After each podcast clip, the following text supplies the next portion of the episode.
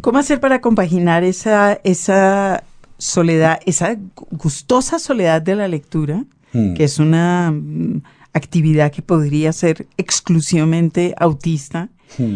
con editar, que es eh, como una lectura en comunidad? ¿Cómo hacer? pa- Mm. Y usted dijo, "Ah, detesto los editores, el ego a los editores que creen que, que, que conocen la verdad. Sí. ¿Cómo, ¿Cómo se es un editor que está tratando de averiguar las verdades de los otros? Wow. A ver. A ver. Déjame estirarme. Eh, no, aquí creo que entra. eh, qué horrible. Esto va a sonar tierno, ¿ah? lo siento. pero. O sea, o- o- entra- odiamos, eh, Si podemos editar esto, lo hacemos, ¿no? Eh, No, entra, creo yo, la parte eh, emotiva si uno entiende a un escritor, una persona que realmente atraviesa por unos espacios de inseguridad absolutamente desgraciados, por obras en las que se pueden demorar años, que nunca van a tener, o en el 99,5% de los casos, nunca van a tener la rentabilidad que el tiempo horas hombre eh, ameritaría, uno tiene que, que partir de una de una de un sentimiento profundo de, de empatía y repito, de colaboración con esa persona que ha estado mirando dentro de sí durante tanto tiempo, tanto tiempo, que probablemente perdió durante un rato la capacidad de mirar alrededor.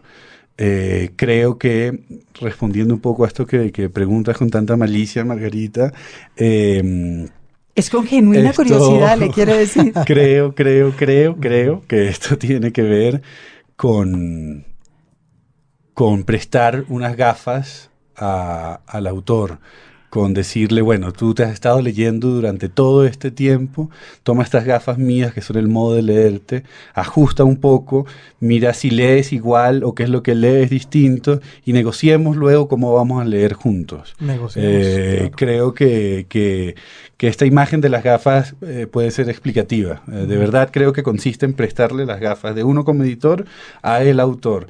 Eh, pueden pasar muchas cosas muy desafortunadas. Puede que uno tenga una miopía brutal y eso sea un borrón gigantesco todo.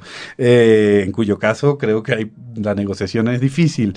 Pero mm, las gafas del editor no son siempre la misma gafa. Eh, las gafas del editor creo que se tienen que graduar según qué autor y qué momento del autor y qué libro. Eh, y en esa graduación puede, me parece, eh, estar el éxito de poder o no entablar esa conversación, esa negociación, entre comillas, con los distintos autores con los que uno tiene que tratar. El editor es un lector, es una comunidad de lectores, representa un pedacito de Mm. muchos grupos de lectores. En realidad, el editor y los lectores no tienen nada que ver. Mm. ¿Cómo es esa relación? Sí, no sé. te- Yo creo que esta respuesta te la podría dar de 10 formas distintas a lo largo de los próximos 10 años. O sea, estoy en un momento de mi vida donde siento que, que, que el editor es un lector disciplinado que tiene la posibilidad de conocer un texto antes que los demás y que por esa posibilidad, quizás por mera responsabilidad, procura ver si puede hacer algo para, para mejorarlo, eh, para pulirlo un poquito aquí y allá. Creo que tiene que ver con responsabilidad lectora por el timing en el que te toca leer el libro y porque, claro, te despiden si el libro no funciona y otro no funciona y otro no funciona y lo que sacas eh, al final no está a la altura de lo que quieres. Bueno, y ese proceso de negociación en la práctica, ¿cómo lo ha vivido usted, Marcel? ¿Qué tal le ha ido con, con los escritores? Las experiencias supongo que son variopintas, pero tiene que haber experiencias de experiencias en ese caso. hay de todo. Bueno, entre otras y muchas porque arrancó, yo recuerdo que hace dos años usted Ujú. estaba trabajando con Javi Allen, ¿verdad? Ah, sí. En el eso- libro- Sí, iba a contar eso como para extremos, ¿no? O sea, Xavi Allen, un gran amigo mío, periodista de la vanguardia, extraordinario periodista, de los grandes, grandes, grandes periodistas. Eh, tiene este libro que se llama Aquellos, Aquellos años del boom. Eh, donde se cuenta eh, cómo fue la relación de los autores del boom latinoamericano cuando vivieron, pasaron por Barcelona entre los mediados de los 60, mediados de los 70, la entrañable amistad de Gabriel García Márquez con Mario Vargas Llosa, el papel de Carmen Balcells, etc. Y es un libro de 9000 páginas. Exacto, hacia allá vamos. Xavi estuvo 10 años investigando ese libro. y es un libro que él no terminaba porque como le pasa a todo periodista riguroso, mientras más te metes en una fuente, es evidente, el sentido de la entropía. Siempre va a faltar algo cada vez mayor y cada vez más difícil de hallar. Eh, editar, escribir, aquí lo estoy hermanando, a veces consiste en saber parar, eh, con frecuencia consiste en saber parar. Entonces, eh, no, porque digo, a veces en el periodismo a menudo falta más investigación. En el caso de Xavi había para hacer seis libros, entonces le, se gana un premio y en el premio se gana un premio con una versión cruda del libro, eh, donde muestra un 60% del libro que él tenía en mente. Y le dicen, bueno, te damos el premio, pero tienes que tener, tenemos que tener la versión final en dos semanas. Uy. Eh, repito, para un autor que tenía 10 años trabajando esto con pasión desenfrenada. Eh, y Xavi, cosa que le agradeceré toda la vida, porque será de los libros de los que estaré orgulloso toda mi vida haber participado en alguna medida, eh, dijo, el único modo de que yo logré esto es, primero, que en La Vanguardia, en su diario, me den un, las dos semanas libres. Una, licencia, claro, licencia de paternidad. Que me dejen encerrarme con mi amigo Marcel durante dos semanas a trabajar esto. Eh, repito, esto en función de lo que me preguntabas de las experiencias de negociación. Y ahí no había negociación, no se podía negociar. Tienes dos semanas para que un libro de 1300 páginas se convierta en un libro de 850. Tienes que eh, cotejar un hilo narrativo de 8 o 10 años que se alarga hasta el día de hoy y que va hacia atrás. O sea, al final hay 80 años de vida y de historia metidos ahí. Eh, tienes que hacerle sentir a este autor que por inseguridad no pudo terminar ese libro antes, que este libro es maravilloso como lo es y que hay que rescatar a todo lo maravilloso que tiene. No hay mucho que negociar en ese caso. Entonces es, sentarse y ser un poco em, autoritario, digamos, para eso ayudan las amistades. O sea, yo cuando empecé a trabajar con Xavi le dije, si sobrevivimos a estas dos semanas, podremos ser amigos toda la vida, eh, sin duda, y pasó. y fue un libro donde se fueron 350 páginas, 400 páginas en dos semanas, donde las otras 300 se convirtieron en 300 páginas distintas, donde otras 500 tuvieron un ejercicio de estilo y donde ese libro también me hubiera gustado poderlo trabajar seis meses más, por ejemplo. Eh, pero si llegamos a como un sentido de orden y solo esta anécdota, el día antes de entregar a, a la editorial, RBA por cierto, el día antes, llega Xavi a la casa donde estábamos encerrados trabajando ya con una caja con unos 45 libros. Y me dice, oye Marcel, es que me di cuenta de que estos 45 libros no los he podido revisar estos 10 años. Déjame leerlos por encima a ver qué hacemos. Yo agarré la caja, lo tiré a la habitación, cerré la puerta y le dijo, siéntate que tenemos dos capítulos por hacer. Eh, ¡Qué horror! Ese es como un ejercicio extremo de, no negociación. Hay otros. Eh, en estos días he estado trabajando con Álvaro Robledo, que va a publicar un libro que él lleva pensándolo 10 años y estuvo trabajándolo mentalmente todo este tiempo. Y cuando tú te sientas con alguien que tiene una versión de un libro hecho durante tanto, tanto, tanto tiempo, además lleva con más una años conviviendo con ese libro que con nadie más. Claro. Eh, uno, aquí es donde va lo del ego, lo de uno de verdad lo que tiene que hacer es colaborar. Uno no conoce esa historia, jamás la conocerá tan bien como él, jamás tendrá cosas tan valiosas que decir como las que él puede decir sobre una historia, además eh, que viene de un dolor muy personal. Eh, uno no importa tanto. Uno está ahí para graduar el nivel de intervención que se puede tener. Eh, y creo que eso es como muy importante de, tener presente. Eh, con Álvaro, como me gusta hacer con, algunos libros, eso no lo permiten todos los libros, un momento muy bonito en la edición final es encerrarse durante al menos dos días, diez horas cada día, y leer en voz alta, es decir, yo como editor leo en voz alta el texto de él, y, se hace porque un autor ni, pero ni el mejor autor del mundo, es probable que, que, jamás tenga la posibilidad de escuchar en voz alta su texto leído por la voz de otro. Y eso genera un distanciamiento inmediato, un extrañamiento ante el texto que es muy beneficioso para poder hacer ediciones finales con palabras, con mitas, ritmos, cosas que sobran. Además, porque ya su lectura es una interpretación. Claro, evidentemente. Uh -huh. hay, sí. hay, hay, un tema performático, eh, sin duda. Eh, y ahí uno también juega un poco con eso. Eh, pero es un ejercicio eh, que a mí me, gusta mucho hacer y, y, creo que es muy beneficioso porque, repito, es el extrañamiento máximo ante el texto. Ya luego cuando el libro sale, sí, ya el libro deja de ser del autor, etcétera. Pero esa extrañeza ante lo que tú escribiste eh, no la sientes nunca con tanta fuerza como cuando alguien la lee, que es distinto a cuando alguien opina sobre el texto, ¿no? De acuerdo.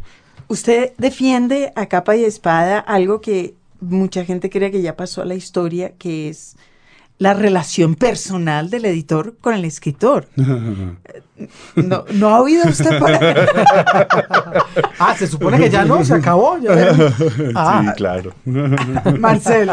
Eh, Sí, no sé, no sé qué te diré dentro de 10 años, no sé qué diré dentro de 20 no, si estoy pero vivo. Usted, pero ¿cómo lo ve hoy? Usted está Cuando a alguien le gusta tanto la comida y cocina, Margarita, eso es una persona que le gusta tener amigos. claro, pero amigos sí, pero la relación... Sí, pero es estoy distinto, pensando claro. en, en Sí. otra vez, estoy pensando en horas hombre, Eh. en la cantidad de tiempo que supone genuinamente sentarse a trabajar con un escritor. Hmm. Eh, ¿Cuántos editores de los que han pasado por su vida eh, lo hacen? Para, de hecho, por ejemplo, la mayor parte de los agentes eh, impiden esa posibilidad. Se paran y dicen, no, mira, ya lo revisamos, Sí. él y yo, no- ¿sí o no? Yo, eh, el sistema que hay en Estados Unidos, cuando estuve trabajando allí en un par de cosas, eh, creo que se acerca hacia lo que va a terminar ocurriendo en el resto del mundo. Y es que las editoriales grandes, hablo de las editoriales grandes, hablo de, de- de la masa crítica del libro y Mm. comercial, ¿no? Por supuesto que hay montones de excepciones, pero entre las grandes. em, se han convertido un poco, hablo del tema de Estados Unidos, insisto, un poco en organismos de promoción eh, efectiva, de circulación, distribución, o sea que no es poco, es la parte, desde el punto de vista comercial, es la parte crítica en realidad, ¿no? Distribuir, almacenar, eh, colocar, cobrar, o sea, to- todo este tema administrativo es lo que hace que tantas editoriales independientes muy bonitas quiebren. Entonces, las grandes tienen esto muy sistematizado, cosa cada vez más importante en un mundo donde Amazon hace que tú tengas un stock siempre dentro de tu empresa porque Amazon no, no recibe todo. Em, y lo que ha pasado con las agencias, y cito el caso de Nicole Araggi, por ejemplo, que ahora les cuento un par de cosas, es que las agencias se convierten en el lugar de edición del texto, del trabajo del texto. Eso a mí no me parece disparatado, o sea, hasta te diría que me agrada un poco el modelo, porque me parece más honesto en el sistema actual de edición que los agentes eh, como intermediarios entreguen un texto eh, listo, entre comillas, que ya entre directamente como a la dinámica de esta de producción. Eh, repitiendo lo de, perdón, eh, profundizando el tema de Araji, Nicole Araji es una agente nacida en Líbano, sí, nacida en Líbano. Eh, Nicole debe tener unos 40 años. eh, y ella tiene solo 30 autores en su agencia. Entre 30 y 35. Si entra uno, tiene que salir otro. Pero ¿quiénes son esos 30 autores? Eh, Junot Díaz, Jonathan Safran Foer, eh, eh, Nicole Krauss, creo que también está con ella. Eh, entonces, y bueno, y Colson Whitehead, en fin, hay varios autores como ya no son tan tanto referentes fuera de Estados Unidos, pero importantes en Estados Unidos. ¿Y ella por qué mantiene tan pocos? Porque es ella quien tiene la visión editorial de sus autores y es en ella en quien confían. Es decir, esa relación personal editor-autor de la que yo hablo, en el caso estadounidense, en el caso de Nicole, como en otros eh, buenos agentes, es agente-autor. y me parece saludable eso. A lo que voy, para resumir, creo que en algún punto de la cadena alguien siempre va a tener que sostener una relación personal de editor, agente, consejero, lo que fuere, No, de, autor. eh, eh, armar ese trío teórico antes de que sea real entre el Claro. autor, el libro y el lector. Sin duda, sin duda, sin duda. Que, sin duda. que será después la vida del libro. Pero pasa cada vez menos a pesar de que hay agentes de, de autores hiperliterarios que sí le dedican tiempo a Mm. trabajar esa edición. ¿Y qué pasa en mercados como el nuestro donde los agentes no acaban de existir? Eh, bueno, digamos, eh, existen sin duda, Barcelona sigue siendo la cuna de esto, eh, pero creo que esto no se ha sistematizado así todavía. Hay excepciones, repito, eh, sin ir más lejos, dentro de la agencia Valsales ha habido un par de personas a lo largo de los años que han trabajado muy bien codo a codo ciertos autores, como Mario Vargas Llosa, por ejemplo, que trabaja... Hay alguien dentro de la agencia Valsales que siempre ha trabajado muy cerca de, de Vargas Llosa. O agencias que directamente contratan... eh, hacen un outsourcing, ¿no? Buscan gente afuera para que acomoden libros, para que trabajen con los autores, etcétera. Yo sí creo que eso va a terminar migrando hacia allá, a pesar de que... Tiene mucho sentido, porque sí. además los editores tradicionalmente lo que han sido es, el- son eh, el, el agente encargado de la distribución, Claro. no el agente encargado de eh, evaluar el texto, digamos. Sin que es un poco lo que han, la función que han cumplido en el siglo XX, es decir, los editores como los, eh, los el ego de los editores diciendo qué se debe leer, en vez de decir, mire, hay esto, vea usted a ver. Creo que eso tiene que ver muchísimo también con, con la escuela de Frankfurt. O sea, creo que ocurren varias cosas en los comienzos del siglo XX que marcan la, la noción de que debemos procurar un mundo eh, elevado por encima de este mundo pues más mundano y comercial de todo lo que sea la industria cultural, etcétera. Eh, pero creo que ya lo tenemos que superar eso. Otra, otra división que me parece muy inmanejable y muy antipática del mundo latino, entiéndase la cultura latina, es la diferencia entre cultura y entretenimiento. Aquí vamos con una afirmación polémica. Me parece que no tiene que haber ninguna diferencia desde el punto de vista de, de la edición o cómo el periodismo trabaja las cosas. Hablo de la Usted edición. dice en la- Cultura en entre- el, editor Claro, en mirando Unidos- el material que produce. En Estados Unidos, en Inglaterra, la categoría es entertainment. Esto, eh, esto no, no lo estoy diciendo yo. Esto me lo dijo alguna vez Peter Mayer, que es uno de los editores históricos de, de Penguin. Él me dijo, oye, nosotros en el mundo anglosajón siempre tendremos una ventaja comercial y por lo tanto de producción sobre el mundo en castellano. Y es que a nosotros no nos importa la diferencia entre cultura y entretenimiento. Todo es en- entretenimiento y dentro de esa categoría o es hay algo mucho mayor, hay contenido mucho más elevado, hay literatura, hay cultura, pero partimos de la base de que todo entra en un gran saco que es el entretenimiento, que yo lo puedo ver como el aprovechamiento del tiempo de ocio finalmente. Entonces, si tú partes de la premisa de que un libro al final es inversión de tiempo de ocio, puedes competir mejor. Estamos con hablando de, de edición literaria. Estamos hablando de edición de literaria. es una cualquier pregunta. edición. Incluye, incluye la literaria, por supuesto. O sea, el mejor libro, el, el- el libro más literario posible, no deja de ser una inversión de tiempo de ocio. Sí. Eh, y esa inversión de tiempo de ocio, uno la decide antes que eh, invertir en la televisión o en el iPad o lo que fuere. Eh, y creo que si uno parte de, de ese lugar, entiendes mejor la competencia a la que te enfrentas.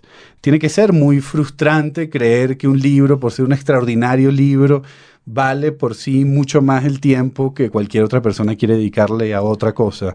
Me parece una vez más antipático y ególatra pensar eso. O sea, prefiero eh, ver la edición y prefiero ver eh, el mundo de los libros como un espacio donde tenemos que ganarnos la confianza de, cada persona para que decida si sale mejor leer este libro que, que ver una serie maravillosa o no tan maravillosa. Los libros. Radio Nacional. Un libro, un autor. Otra pregunta sobre el oficio del editor que tiene Margarita para nuestro invitado Marcel Ventura. ¿Usted se considera usted mismo un editor literario? No sé, Margarita. No Ay, parece- diga que sí, hombre. Me parece muy raro. ¿No? Sí, pero- no, porque el día de mañana esto para- pasaba en el diplomado de edición. Eh, parte- partía de esta definición. Le decía a estos alumnos del Cabri Cuervo, en verdad editar este, esta edición de la que les estoy hablando quedan tres cargos aquí sueltos y allá, y si uno no lucha por eso, no se va a tener.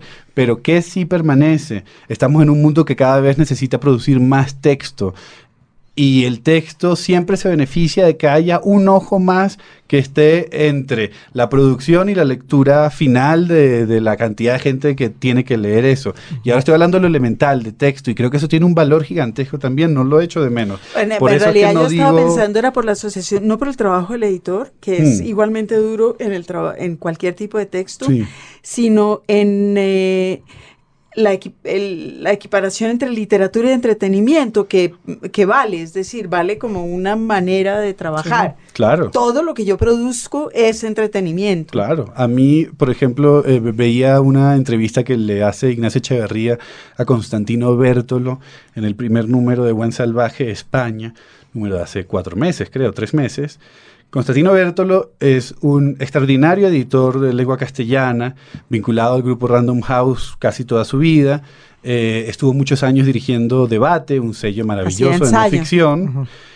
Y en un punto abrió un sello que en Colombia se distribuyó de manera precaria, que se, llamó Caballo, que se llama Caballo de Troya. Y como el nombre lo indica, Caballo de Troya era una editorial con mucha inteligencia, lo montó Random en su momento, para publicar libros que nadie esperaba que fueran a funcionar, pero que de repente reventaban. Libros de escritores experimentales, libros raros. A ver qué pasaba. Un caballo de Troya editorial. De acuerdo. Pero Constantino en esta entrevista dice, eso que fue tan bonito, ese proyecto, con el paso del tiempo me di cuenta de que yo era el editor de prestigio que estaba en ese sello, pero editor de prestigio significaba que yo era el editor que no vendía. Y en ese momento me sentí muy mal. Eh, y es una reflexión que él hace ya con algunos años encima, eh, y creo que es importante em, tenerla presente. Eh, cómo el lenguaje truca tantas cosas, ¿no? Como detrás de, ah, este es un editor literario, o un editor prestigioso, o un ah, editor legendario pero vivo, escritor de o un escritor de culto, sin culto, como dice nuestro amigo Antonio García Ángel, también es un modo de, de sistematizar lo mismo que estamos criticando, la, la confianza absoluta en que la venta tiene la razón, o la inversa, que es igualmente estúpida. Completamente mal. Entonces, por eso eh, te decía con, el adjetivo de, literario que, sí, o sea, si consideramos. cuando, digo literario, quiero decir literatura, es decir, sí, No, no, lo sé, yo lo, entiendo, lo entiendo, lo entiendo, pero me gusta rescatar esto de, Constantino Bertolo porque resume. Em, algo que creo que todo editor debe tener presente. Yo quiero que ahondemos un poquito en lo de Bertolo porque él lo que está diciendo es que él estaba publicando un sello con libros que solo le gustaban a él y que evidentemente no estaba en contacto con los lectores o que estaba en un medio que no tenía capacidad de ofrecerle a esos lectores que leerían cosas mm. extrañas lo que estaba haciendo Bertolo es eh, decir, evidentemente fracasado en cualquier instancia, pero, pero es diferente. Sí, él en esa entrevista habla también de esto que acabas de decir, que es, sí, ¿por qué no funcionan los libros? Dice, hoy en día solo hay dos formas de que funcione un libro, de que lleguen a los lectores. O bien hacer una campaña de mercadeo brutal, que luego el libro se sostendrá o no, pero siempre, si haces una campaña de mercadeo muy grande, vendes, vendes cosas. Suficiente para Quizás no vendes 100 mil, pero vendes. O sea, esas campañas venden. O y aquí venía uno de los dramas, eh, el periodismo y la crítica que se convirtieron en lo mismo, ¿no? O sea, ahora lo que hay es crítica periodística, decía él, que se parece mucho a la promoción, y al final, según en ciertas instancias, tanto el mercadeo como ese periodismo de crítica literaria se terminan hermanando, y en últimas, no tienes cómo llegarle a esa masa crítica, ¿no? Eh, esto que, mm, no sé, no lo he pensado suficiente como para ver si estoy absolutamente de acuerdo, sí apunta hacia un escenario que, es real, ¿no? O sea, no sé si de verdad todo termina hermanándose, tiendo a pensar que sí, eh, tiendo a pensar que esa es una de las grandes luchas que, hay que, que, mm, que tratar de ganar cuando uno quiere promocionar un libro en el que uno cree o que uno, pero eh, que nadie conoce finalmente. Em, pero sí, o sea, creo que esto tiene que ver, repito. O que nadie estaría dispuesto a tragarse. Estoy pensando en David Foster Wallace, Sí, que en su momento fue un escritor malditamente difícil sí, y no precisamente un bestseller. sí. Eh, digamos, ahora es un, un gran vendedor, pero ya, ya para qué. Ya para qué. No, bueno, o sea, sí, sí, pero sin ir más Pero- lejos del tema, evidente, no, eh, iba a hablar de Bolaño, pero mejor no, ya suficiente de Bolaño. No, Eh, pero- pero Foster Ah, Wallace, bueno, no, más o menos por ahí la eh, cosa. Igual, sí, sí, sí. Pero Foster Wallace, eh, sí, sí, sí, sí. eh, eh, hay una diferencia, creo, también como editor y como lector, en verdad. Cualquier lector disciplinado creo que estará de acuerdo en que hay libros que nos gustan y libros que nos interesan y que no son lo mismo. Sí. a veces Es que coinciden. a, a eso iba mi, mi pregunta. Eh, digamos que el señor Bertolo edita los libros que él quiere. Supongo que en la dinámica de una multinacional o de un mayor, eso está mal. Pero cuando se trata de un tipo como Alejandro Katz, por ejemplo, yo creo que no hay un catálogo más personal que el de un editor como Alejandro Katz. Y está bien la cosa, entre otras porque la editorial es de él. En ese sentido, Hmm. ¿qué tan, tan importante es el capricho a la hora de, de editar? Los buenos editores, por definición, son caprichosos, me parece. Hay usted montones también, también se la pregunta a usted. La- la- el tema es que hay que balancear un poco, No ¿no? sabe, no, responde. El sí, catálogo de Katz es un catálogo muy personal, pero es un catálogo estrictamente pensando en los lectores. Sí, sí, hecho, sí, sí. Ah, muy bien. Es decir, el catálogo Sí. de Katz es un catálogo para lectores, no en no, no pensando en sí mismo. Es un catálogo muy diverso, muy dispar, que apunta además a, a temas candentes, Un- puede que ser de muy poquitos lectores. Un catálogo de autores, no de libros, por cierto. De autores, es un catálogo de autores. Que eso también hace, eso, genera comunidades de lectura, ¿no? Quien lee a Canclini de repente lee mañana a Saskia Sassen. eh, Y él entiende esa dinámica, esas relaciones de mundos eh, aparentemente diversos. comunidades de lectura, volvemos a lo mismo. Sí. ¿Cómo llegar a una comunidad de lectura? Y de alguna manera la forma como se, se está configurando ahora el mercado editorial hace que, digamos, un cierto tipo de editorial no pueda llegar a comunidades de lectura que tenga gustos específicos, tal Mm. vez más experimentales, y al revés. Sí. Se está generando ahí también una, un abismo casi que insalvable como el que ya se generó hace décadas Hmm. entre el lenguaje académico y el lenguaje literario, estrictamente hablando, es decir, entre la ciencia y la literatura. Hmm. Como, entonces esto ya es algo que si a usted le gusta esto, no puede leerlo, no puede leer esto de acá. Sí, no, por- también creo que un poco, p- a mí me gusta sacar el tema de los libros exclusivamente porque creo que hay respuestas que están ahí más allá de, de- de- de- de la restricción editorial. em, y creo que tiene que ver con un mundo donde se nos vende que la especialización es cada vez más importante, ¿no? Claro. Desde los estudios hasta ah, las series que vemos, o sea, ya uno, uno se pone a ver la- la- los argumentos de, de las series que están apareciendo últimamente y realmente lo que queda eh, en evidencia absoluta es que la sociedad está sosteniendo una capacidad de especialización y que le interesa esa especialización.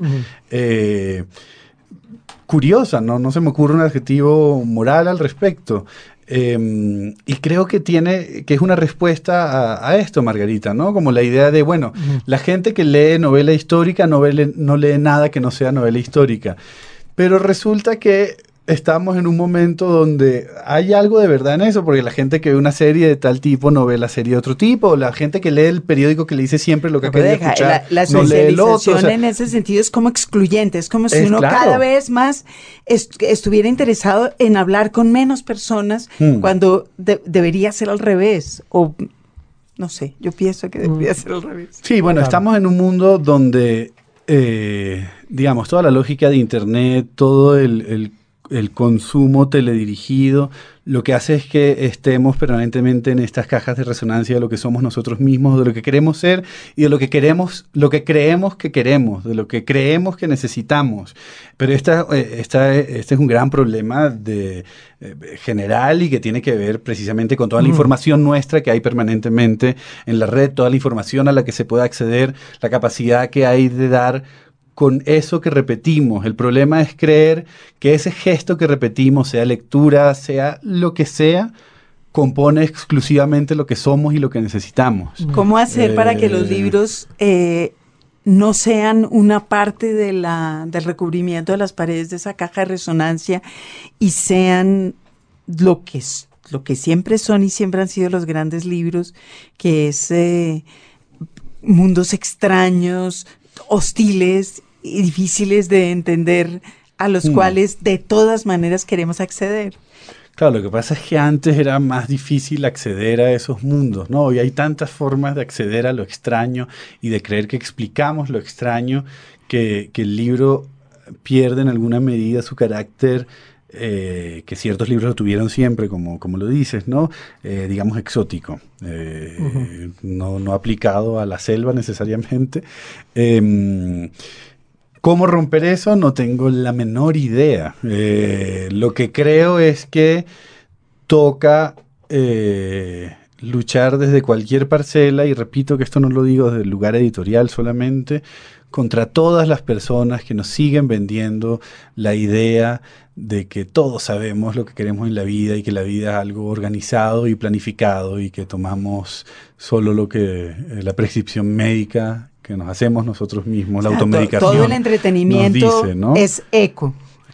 Para mí sí. eh, Eso. Pero ojo, dentro del eco, es decir, tampoco tengo algo eh, radicalmente eh, en contra de- del eco. O sea, parte de tu eco también puede ser leer autores literarios extraordinarios, leer clásicos. Hay gente que solo lee griego, pero maravilloso. O sea, es un eco también, pero es una forma de eco. Me molesta mucho creer que por hacer eh, cosas, o por leer, hablemos de libros otra vez, como moralmente aceptados, Ah, como no. los clásicos una y otra vez, ese no es un eco, es el mismo eco. Es Claro, el y- mismo y eco, es es un eco. de... Igual, es, es como, es que mira, yo no leo sino novelas del 19. ejem. Claro.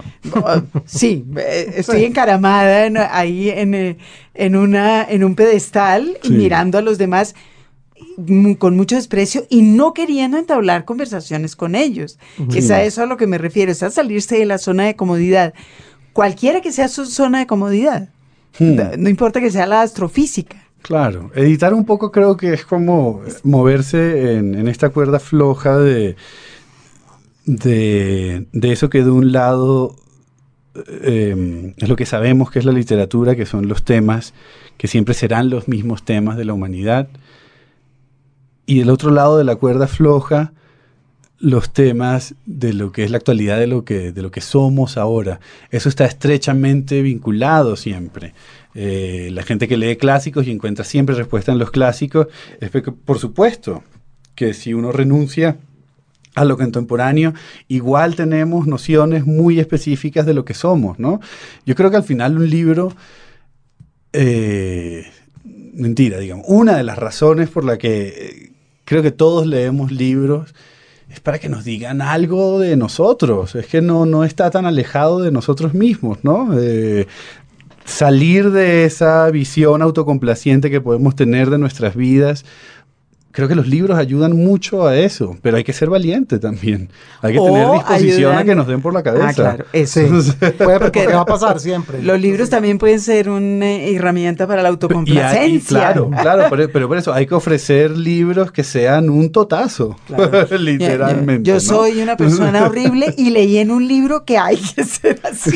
pero, pero, por ejemplo, un tema de- del que hemos hablado en privado, Margarita, es, a ver, el caso colombiano, ¿no? Tantos años de, en fin, la sicaresca, la narcoliteratura, todas las etiquetas que quieran darle. Eso, desde el punto de vista comercial, tuvo un sentido, de hecho, todavía lo tiene, digamos. Hacer esos libros significaba buenas ventas en general, incluso con libros que muchos podríamos considerar malos o menos buenos que otros que había sobre esos mismos temas. Bueno, y además era, Em, era la vida. Era la, vi- era la vida hacia allá voy. Entonces, ¿qué es lo que está viéndose claramente? Y estos son, repito, números, vuelvo a la parte fáctica de- del oficio editorial. Esos libros que antes vendían 30.000 ejemplares, hoy venden 15.000. Chévere, 15.000 sigue siendo muy bueno para los números de este país, pero venden la mitad.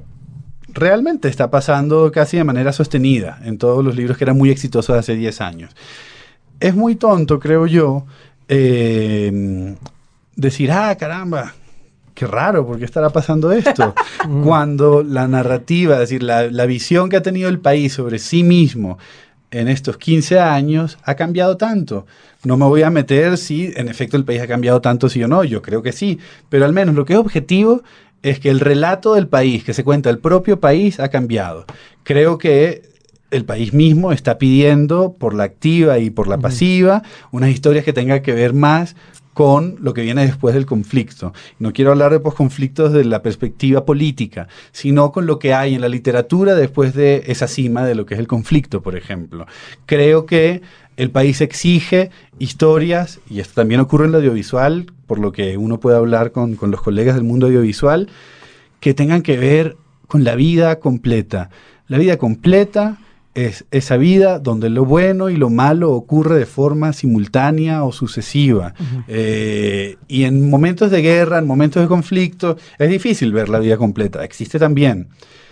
Pero creo que, que- que la literatura eh, que, consuma, digamos, o la literatura a la que quieren acceder ciertos lectores colombianos, no la tenemos clara ahora y la tenemos que descubrir. Y eso es lo que dicen los números. Es imposible que el mercado esté parado en los últimos 10 años en los números que está.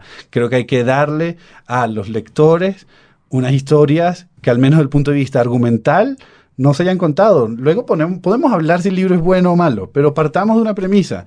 Encontremos unos argumentos inéditos, porque hay montones. Como inéditas son las versiones que tiene que contarse este país a sí mismo ahora. Los libros. Radio Nacional. En lista de espera. En lista de espera es el nombre del cuestionario que todas las semanas aquí en los libros por Radio Nacional le presentamos a nuestros invitados. Y Margarita se encuentra buscando profusamente las preguntas de ese cuestionario que ella misma ha creado para nuestro invitado, en este caso Marcel Ventura, nuestro editor Que venezolano hace de una vez a la semana. ¿Cómo hago yo para no sabérmela de memoria? No, no, no, es que siempre hay que renovarnos, por eso es que usted no lo tiene tan, tan presente, pero ya apareció. Bueno, ahí los dejo. Ay, mi Andrés. Eh, ya sabemos que le gusta leer. ¿A qué horas lee? ¿A qué horas leo? Eh, muchísimo cuando no puedo dormir, que, que pasa mucho, pero de resto en cualquier momento. O sea, si estoy con un manuscrito, lo tengo en el celular, en el computador, en impreso, para tenerlo siempre cerca. Tengo una copia de impreso en la oficina, uno en la casa, llevo el computador y llevo el celular para estar leyendo siempre. Y no necesita como ámbitos particulares para la lectura, es decir, es eh, bus, cine, sala de espera, oficina, Mm. casa. No, yo creo que ya esta respuesta hace dos años hubiera sido otra, pero ahora que estoy como muy metido en el tema de edición y estoy como profesionalmente en esto, trabajando 8 o 10 horas diarias en esto, eh, la lectura por placer empieza a tener un lugar cada vez más eh, reducido eh, y es un tema de tiempo, ¿no? Si antes podía leer 100 libros al año, por decir un número, Ahora eso se reduce a la cuarta parte porque un libro en el que uno está trabajando te lo lees varias veces también. Eh, entonces sí, hay realidades aritméticas que te obligan a, a- a leer menos por placer, finalmente. Por placer. ¿Qué lee por placer?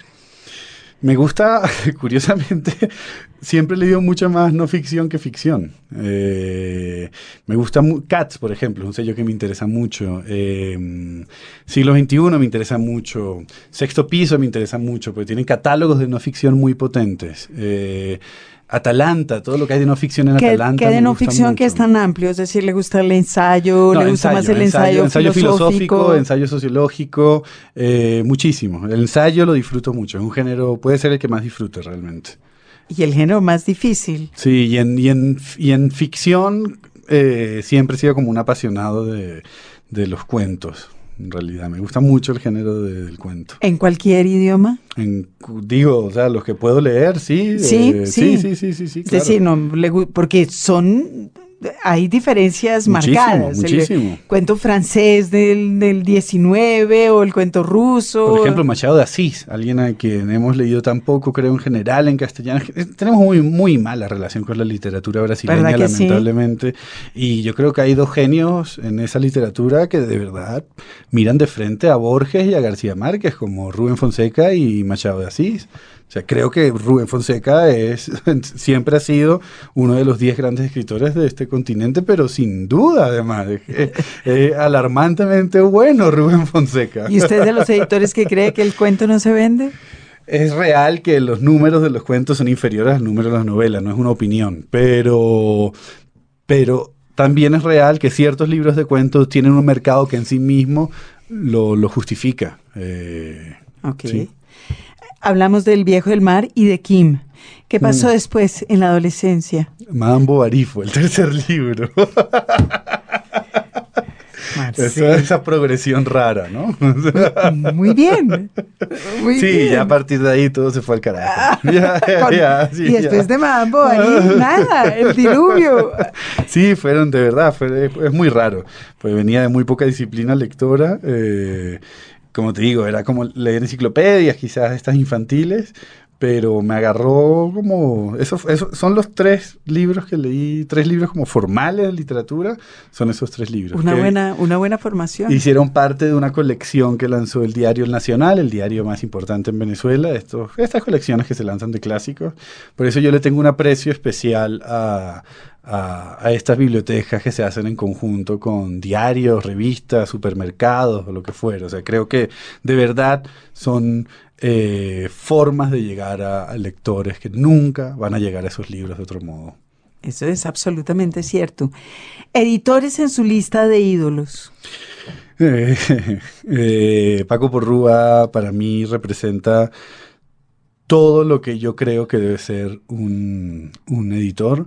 Eh, Carlos Barral me interesa mucho porque, primero porque sabía vivir la vida y luego porque fue el editor que mejor que nadie en castellano entendió que editar es un ejercicio grupal.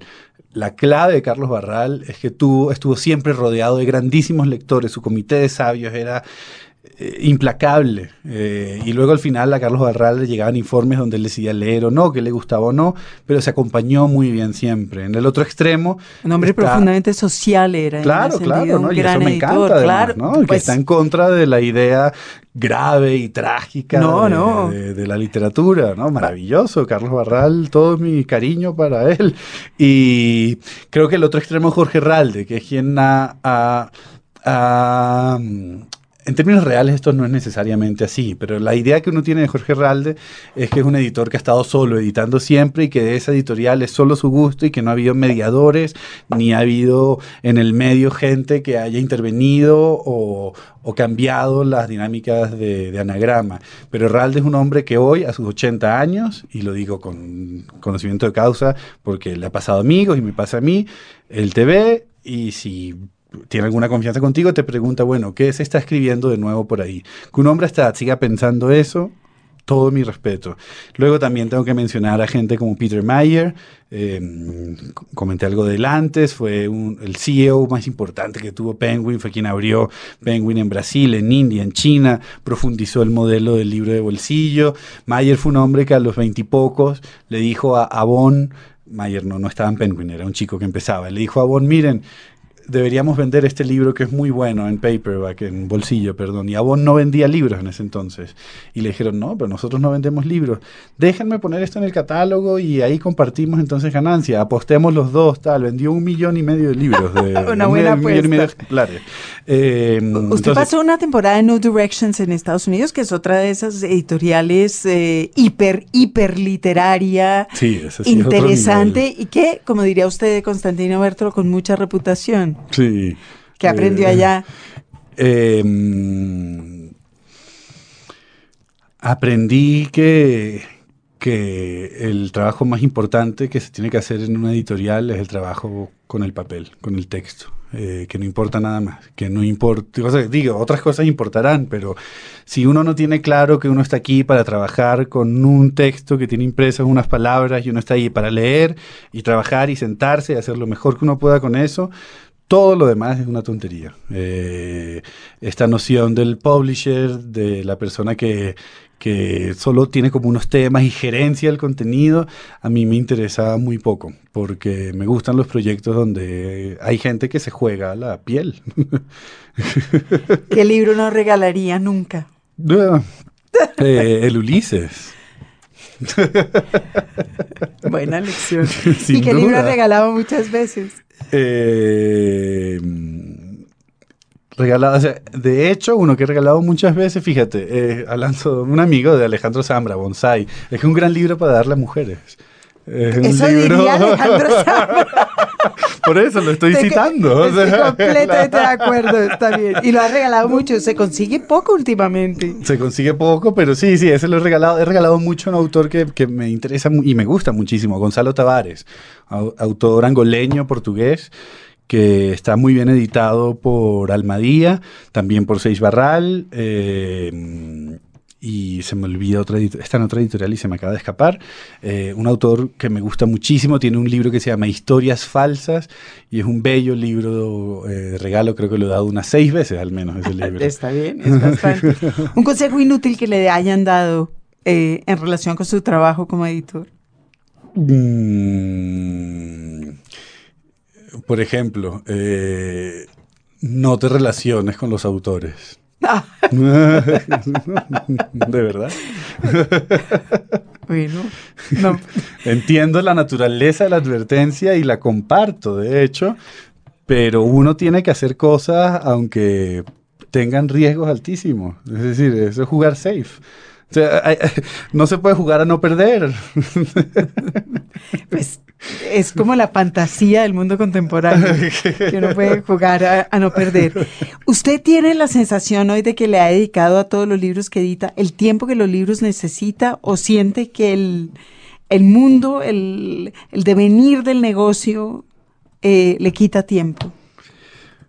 Siempre se puede conseguir tiempo. Si uno cree en esto y si uno hace libros en los que cree, siempre se consigue tiempo, pero ahí está la clave. O sea, por eso que cuando yo hablaba de los libros que importan, tal, hay una motivación egoísta y personal en esto, y es que no basta con el libro que tienes que hacer por cumplir el horario, tienes que hacer el libro que no te deja en paz, que siempre está contigo. Y cuando tiene ese libro que siempre está con, usted mientras va por la vida, va tomando notas y diciendo aquí debería hacerse esto o lo otro, toma ejemplos de los libros que lee, es decir, lee, vive, camina a veces en función del trabajo que está haciendo o logra desconectar. Todo el tiempo, todo el tiempo. Si estoy hablando con un autor hoy que no es autor de la casa, pero sé que es un autor que me interesará algún día, recuerdo todo lo que hice porque eso es información que algún día creo se puede usar para el beneficio de, del libro. Llevo un mes pensando en el título de un libro y todavía no, no doy con el título. todo el tiempo, no sé, estoy de verdad, estoy muy seguro de que hay formas de hacer esto que no tengan que parecer tan románticas y tontas, pero por ahora eh, aguanto todo el tiempo, porque tengo la fortuna de estar en una editorial donde me permiten un rango de acción muy grande y eso es bueno, sí lo quiero decir. Si no me pareciera importante, en serio no lo diría.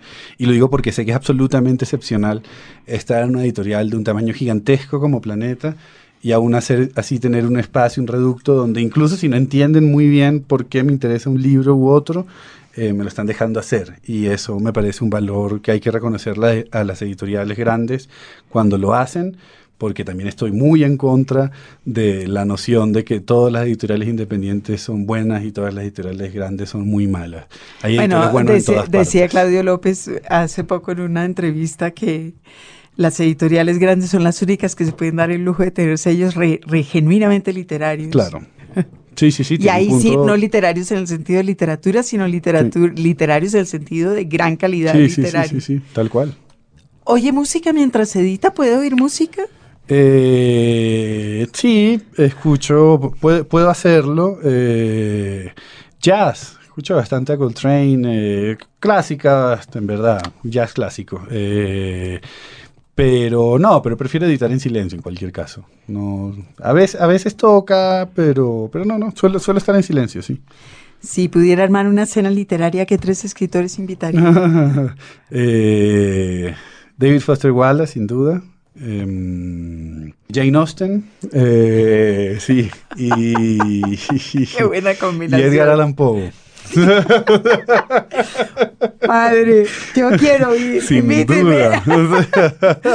Una frivolidad inconfesable, Marcel. Pero mi vida entera. Bueno, hacemos otro programa sobre eso. Y en otras formas de entretenimiento. Ve series, ya lo dijo. Ve no, no veo televisión. tantas, no veo tantas. ¿Sabes qué es lo que pasa? Que uno está metido tanto en este tema de la narrativa, la historia y demás, que me queda muy poca cabeza para seguir, seguir confrontado con experiencias narrativas. Entonces, veo, he visto mucho Mad Men, es una serie que me encanta, pero... se va a acabar ya. Sí, no me digas eso, me pongo muy mal. Eh, pero... Pero no he visto más de una serie aparte de esa al año, digamos. Eh, por lo que te digo, porque me, me- ya suficiente narrativa. Entonces, Y- música y al mucho. ¿Y va al cine? Sí, sí, sí, sí, voy al cine mucho y veo mucho, veo, trato de ver cinco películas a la semana, sea en, ca- en casa, sobre todo en el cine, y escucho mucha salsa, soy muy salsero. eh, Y cuando, a- Esa lo, cual quiere decir que cuando se sienta a oír música, se sienta a oír música, tampoco hace nada más. También, sí, sí, eh, está esa variante. Eh, me gusta también estar rodeado de gente, hago muchas cosas en casa y me gusta que suene música siempre. La música sí, eh, es como es la otra relación estable que hay en mi vida, los libros y la música. Los libros son un poco forzosos hoy en día, eh, hay que vivir de algo. Ahora toca. y la música es profundamente lectiva. Puro gozo, bien. Eh, y por último, ¿qué tiene en su mesita de noche?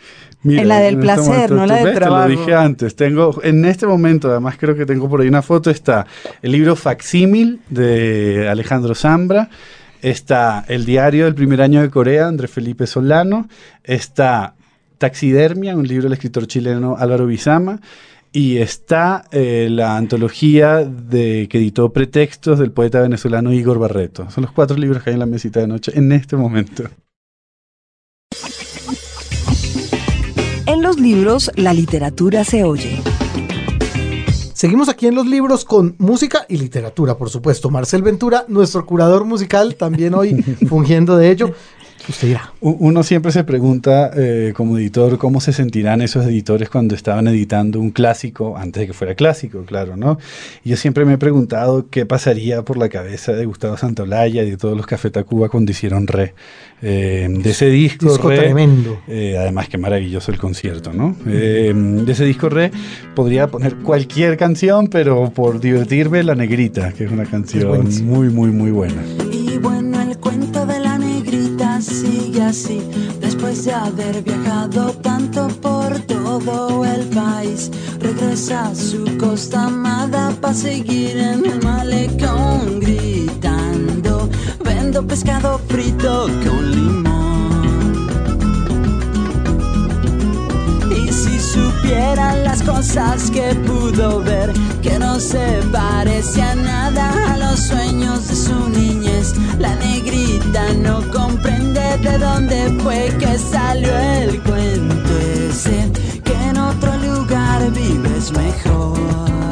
Porque es muy fácil de pensar que hay que viajar para triunfar, que aquí no hay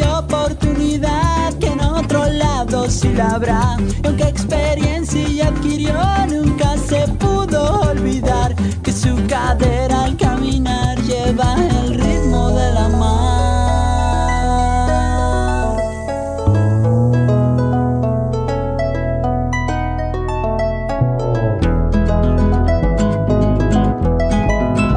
Por eso un día nublado se regresó y vio que acá en su puerto siempre calentaba el sol. Y cuando alguien le pregunta de las cosas que aprendió, contesta que viajar a veces no es mejor. Que quedarse al sol es lo mejor. Que vende pescado con limón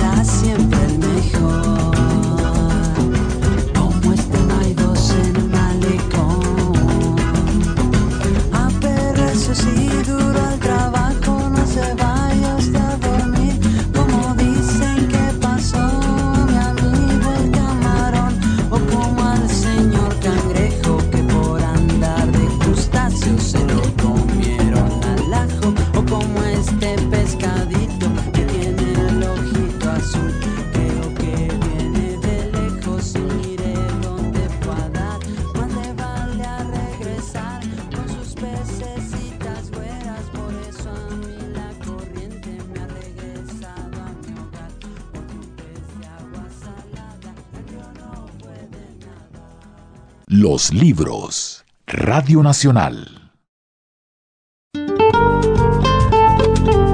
Los clásicos. Y para el cierre, como siempre, la lectura del clásico personal de nuestro invitado de hoy a los libros, Marcel Ventura. ¿Qué nos tiene por ahí? Eh, fue una pregunta muy, muy, muy chévere esa, pensar cuál, cuál autor uno destacaría. Hay tantos clásicos en los que estamos de acuerdo. Y aunque no hemos hablado de poesía en, en esta entrevista, porque realmente negaría, renegaría de, de la poesía, eh, la verdad es que eh, si hay algo que consistentemente dio Venezuela en el siglo XX, digamos, podríamos ampliar eso, pero en el siglo XX y en los últimos 50 años, eh, fue Buenos Poetas. Tuvimos aquí a Eh, Rafael Cadenas Claro. en uno de nuestros programas. Otro de los grandes. Y. Eugenio Montejo eh, es un poeta que a mí me, me gusta muchísimo, como a tantísimos lectores de, de Eugenio. Murió hace unos años, nació en el 38. Tiene grandísimos libros, Eugenio. Eh, un libro que es un clásico infantil que se llama Chamario, por ejemplo. Eh, pero quiero leerles algo de, de un poema que se llama El adiós de Jorge Silvestre, porque tiene mucho que ver con, con esto del viaje y de encontrar nuevos mundos, y creo que es un poema muy sintomático de, de lo que es la lectura al final, como, acercami- como aproximación y distanciamiento de mundos. Em, para partir me quedo ahora, para alejarme parto. ¿Desde qué espacio miran mis ojos esta tarde?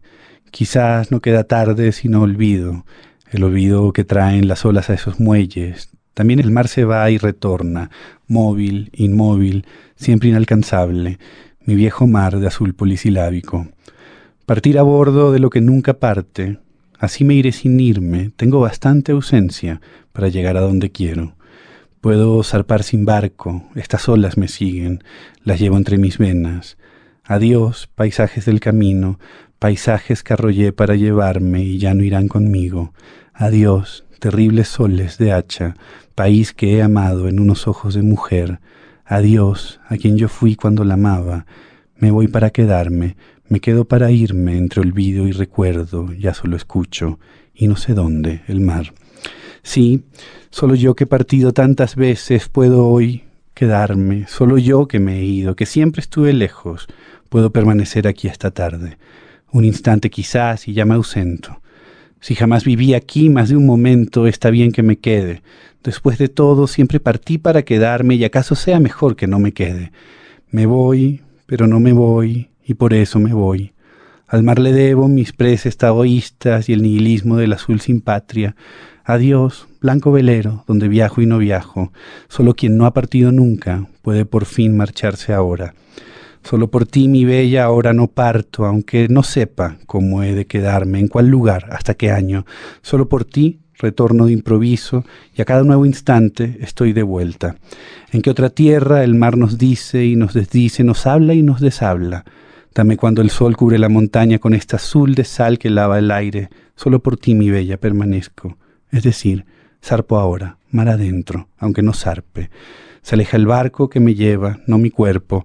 Mi cuerpo sigue aquí junto a tus ojos, donde el sol cubre la montaña. Hay un adiós de quien parte y un adiós de quien vuelve, y otro que nadie sabe a dónde se dirige. Con este último adiós estoy a bordo, con él me ausento y permanezco.